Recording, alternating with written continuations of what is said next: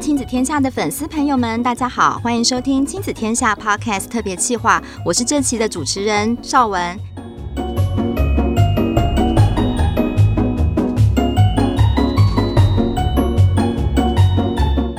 今天要来跟大家聊的主题是志愿服务，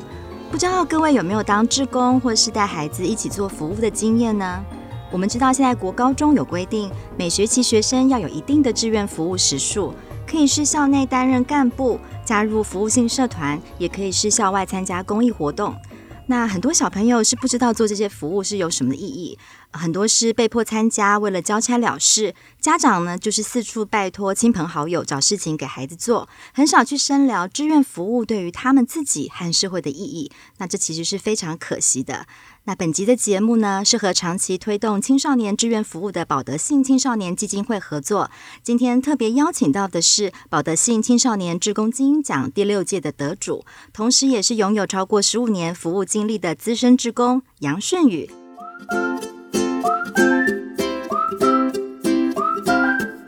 杨老师您好，呃，各位听众大家好，我是鹿港高中古迹解说团的杨老师。对，杨老师您好啊。保德信青少年基金会在台湾长期推行保德信青少年志工精英奖，鼓励青少年投入志愿服务，结合学习、生活和志愿服务去感受真实的社会，成为新时代人才。那今天我们的顺宇老师呢，就是其中很好的模范。刚刚说他已经有十五年的服务资历哦，可是声音听起来其实本人是非常的年轻哦。有吗？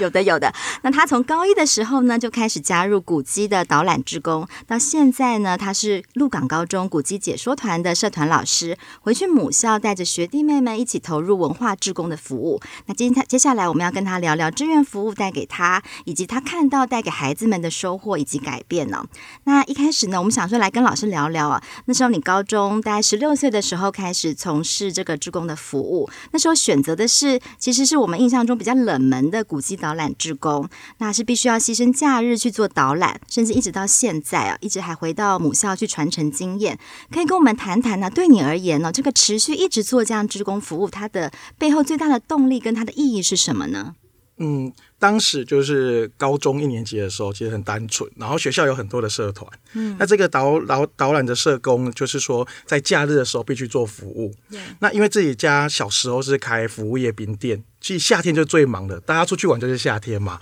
那不能出去的时候，看到可以假日可以常去做服务的地方，就很想选。然后加上因为以前小时候家里的记忆就是带去龙山寺拜拜，所以第一就是看到龙山寺想说，哎，那这样。印象就是说我想要来这边做服务啊，就选了这一个呃社团去做志工服务这样子。是，那你可以跟我们讲讲，就是你一做做了这么久哦，在这个做服务的过程中哦，当志工，你觉得最好玩有没有什么印象深刻的例子啊？让你愿意这样子一做就做了十几年？呃，印象深刻就是说，因为我们以前的是学长就会在现场带一次，然后就我们上场就解说。那最深刻就是当然是第一次的时候，因为刚交往嘛，对，最紧张了。然后来来了一对夫妻跟他带着小孩子来听我解说，那是我人生第一场解说。那解说完以后，因为当时呃数位相机并不流行，他就说啊我们。就弟弟啊，一起来拍个照。那拍完照，你就不经意就想说，那可能就是他自己做纪念嘛。嗯、可是等了快两个礼拜左右，学校教官是收到一个这个检查署寄来的信，然后是我的名字。检察署。对。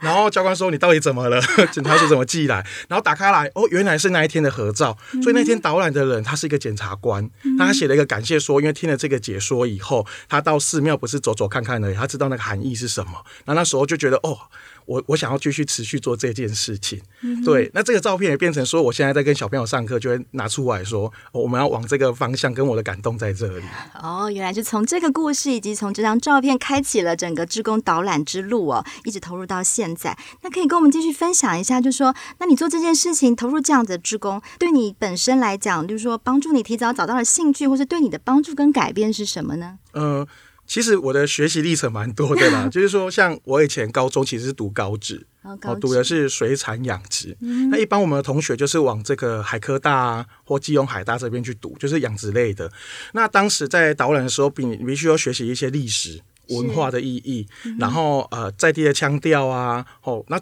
当时去做填调或做志业的时候，觉得诶这个很好玩。嗯、哦，那也蛮有兴趣的。那当时我就跨科去读这个建筑文化资产的科系，然后后来研究所又读历史，嗯、对，就影响。不然一般像我现在高中的同学，大部分都在养殖业。哦，对，就比较特别，我跳到一个另外一个领域里面，完全跨领域。对，所以这样子的学习是不是最后也帮助了你？就是现在在做文化导览上面会跟别人不一样，讲更多或更丰富在地的故事给这些游客听。对，因为有些人会把解说员当成导游这之类的，啊、那很多其实呃在地的民众他们会带去导览，然后旅行社带去，他可能就是拿着这个书本自式的方式去做介绍。那因为这一些的学习历程，比如说建筑系、历史系以后，我可以用不同的建筑观点，或者是从艺术史的方式去跟他介绍，让民众用不同的方式去体验。那这个体验不是只有看，因为以前呃高中在导览就是看图说故事，哎、嗯、上面的图案是什么我就讲什么嘛，然后大家就。共鸣，可是慢慢东西学多以后，你觉得你要跟别人有差异性，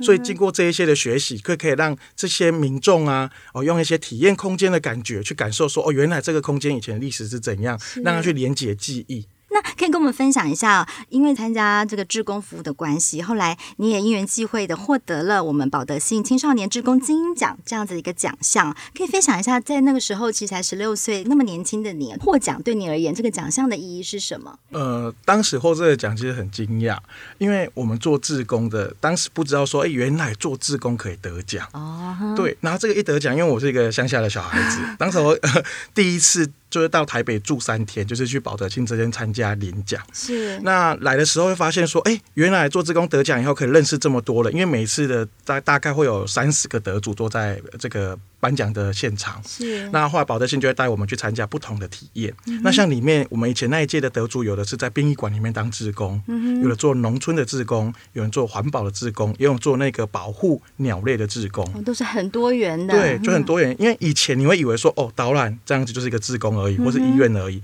然后到那环境以后，认识到不同的志工以后，那我们之后都会联络。嗯、那联络的时候就会去体验啊，像我们呃那时候就跟着一些做农业志工的去花莲驻村，去农民家去做体验，嗯，然后教他做产销履历，就学到跟哎以前做文化志工不一样的一个经验啊。嗯、那除了志工这样子以外，我们这些人其实到现在都还在联络。哇，交情这么好。对，就有时候互相像我现在带带小朋友的时候，有遇到需要啊企划的课程啊，或者是一些呃上台要表演，就是语语语言表达的课程。就会拜托，哎，我以前哪个志工，他就做这个领域的，我就拜托来帮帮我上课。嗯。那也这样子让小朋友看到说，哦，不同领域的人是如何的。嗯。好，在那时候。这个奖让我可以获得更多的这些志工经验，也帮助到我现在跟小孩子去互动啊的这些经验在里面。你刚刚讲说，因为一个乡下小孩第一次获得的奖就是这个志工的奖项，应该相信是对你自信心的建立，其实也是很大的哈。对，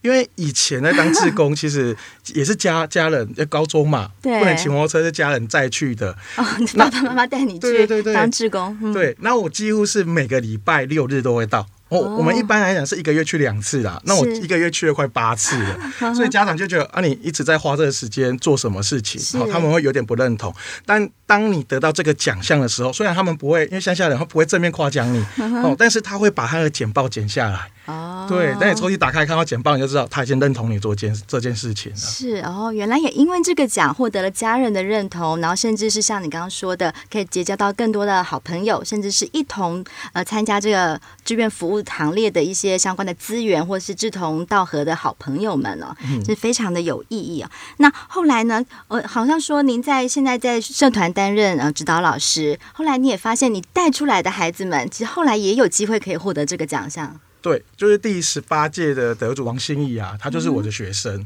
那其实从这个保德信的报名，因为保德信他其实要报名，我还要面试，嗯，面试完才会去评选。连那个面试我也带他去，嗯，那包括他后来得前三十的时候，带来台北颁奖典礼也是带着他过来的，嗯。那这个过程你会觉得，哎，自己很像爸爸。对，就是呃，我们在这个过程都会跟小朋友讲说，呃，该怎么做，会思考我们做一些志工要思考的地方，目的是什么。那他们以前可能听不懂，但当当他们得奖的时候，他们发现说，哎，原来。哎，这些是一定呃，这样这样做是对的，那也影响他们的同才之间说哦，我们以后可以往这个方向去做。嗯哼，对，那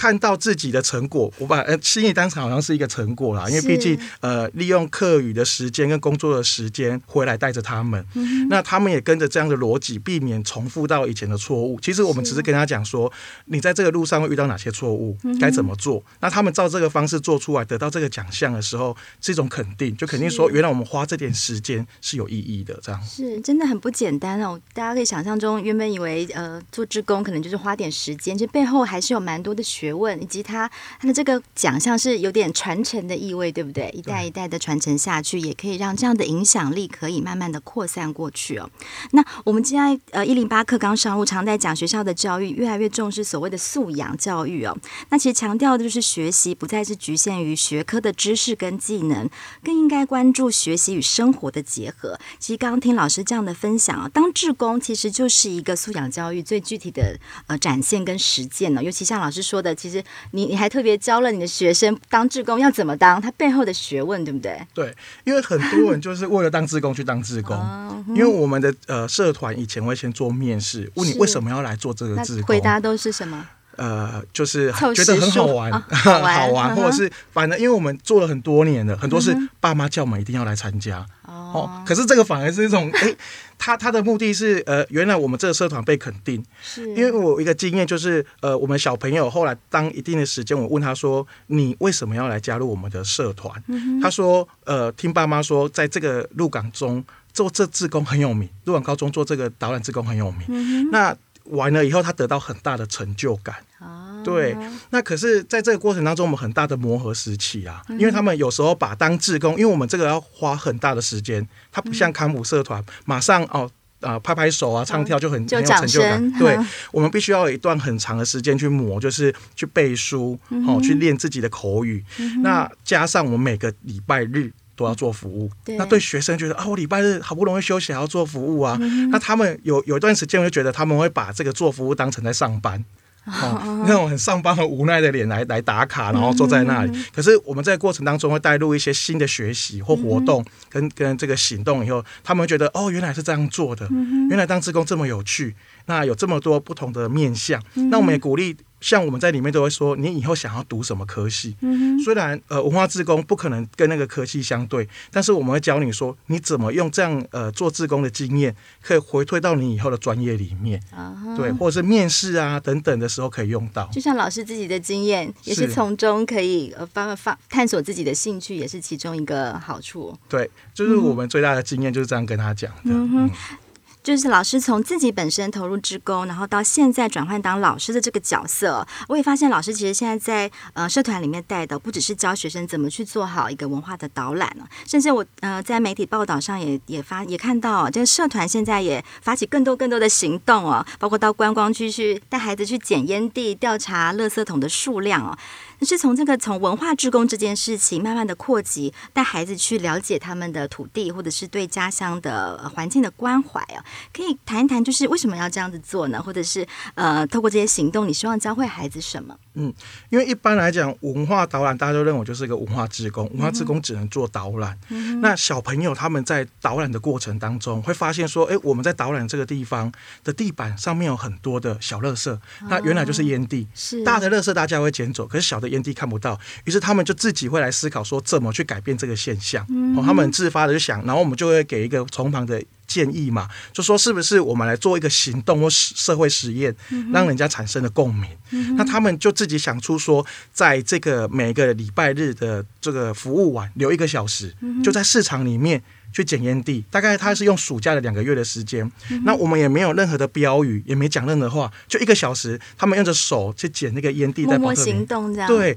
然后做做做的时候，哎，旁边的民众就会看了。啊！第一次这些孩子在干嘛？对，第一次的时候没有人发现，第二个礼拜的时候就有人说，你们在干嘛？为什么要捡烟蒂？嗯、那小朋友就会跟他讲说，我们在做导览，发现这样很脏，所以我们希望让这里更干净。哦，那有的阿公在旁边就赶快把他的烟收起来。对，那印象最深刻是每一次只要做服务，旁边就开始有人送小点心，说哦，你们辛苦了。嗯、那最大的一个发酵就是说，有民众把这个 po 在这个呃脸书里面的社团，嗯、那更多人重视，连公所也来重视说，说哦，你们这检验地的目的是什么？嗯、那这样就就影响到地方的人跟我们之间的互动。嗯、他说哦，原来这个行动的目的是什么？那我们来劝啊，商家可以跟游客或者是民众说，我们不要乱丢啊，或等等的这个启发在里面。嗯，这件是很好的一个行动啊，让孩子可以看见问题，然后甚至去思考这个背后行动的意义。那孩子们是不是从中也会备受鼓舞？就是他年纪虽然小，但是他的一点点行动是可以促进改变的。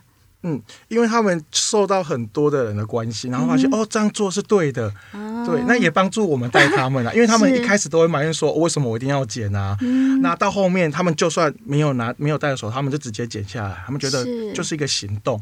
对，那之后带很多的志工服务，或者是跟他们教这个活动要怎么进行等等的，嗯、他们愿意听进去，嗯、那愿意去思考。嗯、对，我觉得鼓舞是一个。当下的很快乐没有错，可是内化到他们是说，他们开始每一件事情会思考，我们为什么要做的目的是什么？是。那这个为了达到这个事情的目的，我们该怎么把事情做的细致，而不是为了做而做。哦，这很重要。就是刚刚老师讲的，很多孩子一开始要呃决定要投入这个志工行列的时候，他可能不知道为什么。现在会开始透过这样一次一次的行动之后，去思考这个背后为什么要这样做，甚至可以怎么做，这就是一个很好的学习哦。那因为大家常常都会觉得现在年轻人很冷漠，因为这个世代的孩子哦。那自你自己从这样一次一次透过带这些孩子的过程中，你有没有发现孩子在这些做这些事情当中，有没有一些什么样的改变是让你觉得不一样的？呃，因为一开始这些小朋友，我觉得他们很。很个人主义，他们觉得啊自己开心就好了，自己怎么做就好了。那慢慢的这样潜移，就是这些活动进行以后，发现他们变得比较细心跟团队的精神。嗯、呃，举一个例子，就是我们有一次学校接的一个是身障的团体，嗯、那身障团体本来在这个古迹在导览的过程当中比较不方便，因为有高低差啊，必须要帮忙扶啊。那我们还是会善意跟小朋友说，你要多注意，就这样子一句话而已哦。他本来想说他可能就是帮他帮忙搬一下轮椅这样而已啊，后来发现我在旁边观察，他会。做的更细心，不止帮忙搬轮椅，他在导览的时候会刻意啊蹲下来，好、哦、让他们听得到。嗯、那或者是在呃指标的时候，他会指的比较清楚，哦，嗯、那整个动作就变得很细致，就觉得哎，这个小孩子变得不一样了，他会思考另外一个人的角度。哦，的感受，更有同理，对对？对对。然后第二件事情就发现说，呃，以前他们会觉得啊，我自己开心就好了，住站我只要住得到就好了。好、哦，可是到后面，我最感动是有一次凌晨两点哦，一个小朋友传一个赖给我说、嗯、啊，我想到怎么让社团人更多了。哦，那那时候你就很感动说，他开始是思考是整个群体怎么去运作这样子。是，这其实也是当志工很好的一个学习哦，跳脱自己，不再是从我出发，能够站在别人的角度去思考以及看待这个。这个事情哦，那尤其现在我们的学校教育也不断的在改变，我们需要的也不再只是呃只会死背书、会考试的孩子，而是需要具备素养能力的孩子。所以，是不是老师也看到我们在学校教育里面也越来越重视这个志工以及这个素养教育的这一环？嗯，因为学校现在的新课纲的关系，嗯，那学校会看到说，哦，原来这个社团是可以让小朋友自发去做一些行动，是，是然后他在这个导览过程或者是这个检验地等等，是跟民众有一个互动，嗯、那最后大家达成一个环境的共好或文化的共好，是，那这样子，它不只是累积了一个自工的时数而已，它是内化到学生的自我，不是说他只会读书，他会去行动，会去做，会让这个环境更好，那这样子也会让他在以后在升学的过程，在互动啊。嗯不管是准备资料，或者在面试，或是以后他的其他专业领领域里面的这个逻辑会变得更好。是，尤其在新课刚上路之后啊，面对不确定性的未来，其实我们更重视孩子的未来的养成，很重要的这方面的素养能力，是要培养对生命有热情、能够追求社会更好的人才。当孩子能够将自己的自身兴趣、专长，甚至结合公益的行动哦，他甚至可以成为未来升学中一个特色选材的亮点之一。那保德信青少年基金会一直以来的呢，就积极的鼓励青少年学子投入公益，从事这一块的活动，透过校校园的讲座及培训营队等活动，带领青少年志工透过志愿服务的行动，探索及建立自我的价值，找到持续努力的动力，厚植所谓未来的新时代人才。所以，如果大家呢对志愿服务有兴趣，也欢迎呢节目之后能够到保德信青少年基金会的网站及粉丝页上做进一步的了解。那我们今天非常谢谢杨顺宇杨老师到节目中分享他的经验，也希望透过今天这次的分享，能够让大家更了解志愿服务。对青少年的正向影响。千万不要小看自己年纪轻轻啊，没有什么影响力。事实上，只要愿意做，其实影响是一步一步可以慢慢的传递出去，为社会带来正向的改变哦。那也别忘了多鼓励身旁的青年朋友能够加入志工的行列，迎向未来的挑战。这里也要邀请所有的听众，是就是我们的社团每个礼拜日是在鹿港的龙山寺做做导览，嗯、不管你是一个人还是说很多人都没关系，现场预约马上就导览这样子，欢迎大家来听认识鹿港。是，谢谢老师也自己工商服务一下，也欢迎大家也可以一起来听导览，认识我们家乡的故事，也能够一起加入职工服务的行列。希望你们喜欢今天的特别企划。如果喜欢这集节目的话，欢迎评分五颗星或在留言写下评论，让我们知道。亲子天下特别企划，我们下次见。